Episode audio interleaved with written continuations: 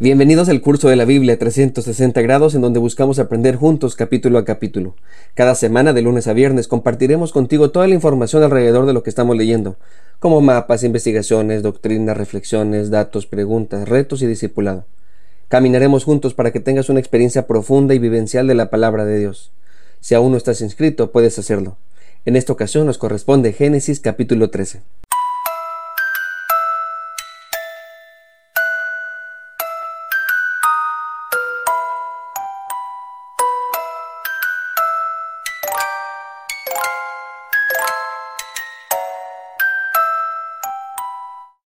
Después de su aventura en Egipto, Abraham y su familia regresan al Negev. Habían ido para allá porque en la región no había alimento. Estaban viviendo una crisis, pero en este capítulo las cosas son distintas. Abraham tiene muchos recursos, tanto económicos como humanos. Dios les bendijo en el viaje. Esto no nos enseña que Dios estaba de acuerdo con que se trasladaran para allá. Más bien nos dice que el Señor, a pesar de nuestras malas decisiones y fracasos, Él se mantiene fiel a sus promesas. Abraham no se quedó mucho tiempo en el Negev.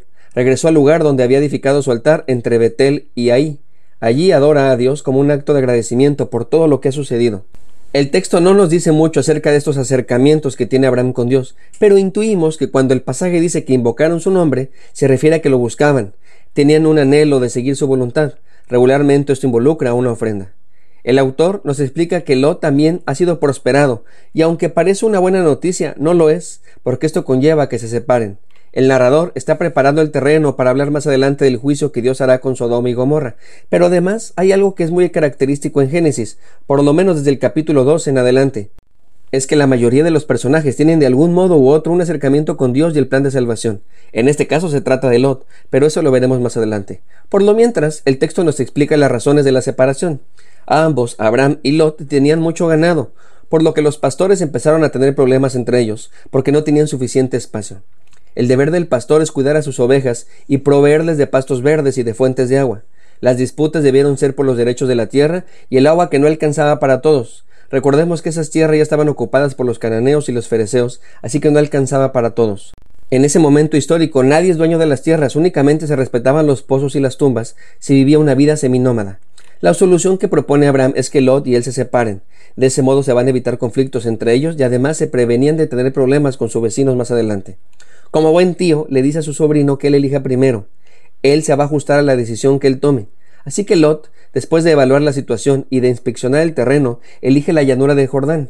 Ese lugar no era seco, al contrario, tenía un clima distinto. El autor lo describe de manera poética, diciendo que era muy parecido al Edén, en el sentido de que tenía un clima más húmedo. Pero también lo compara con Egipto, del lugar de donde los habían hecho prósperos. Así que para Lot la decisión es muy sencilla.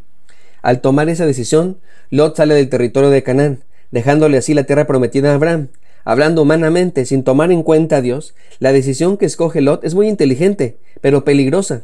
Sodoma era un lugar de personas muy malas. Sin embargo, el cumplimiento de la promesa no se sostiene en las circunstancias ni en nuestra capacidad, sino en la total y absoluta dependencia de Dios. Con esto no quiero decir que no hay que usar la cabeza para tomar decisiones, al contrario, la fe no va en contra de la razón, pero sí va más allá de ella, la supera, porque la fe ve más allá del ojo humano. La fe no se sostiene en nuestros planes, sino en los planes de Dios. No depende de nuestra fuerza o capacidad, sino en la del Todopoderoso. Lot ve un increíble lugar para desarrollarse, pero Abraham tiene su vista puesta en la promesa divina.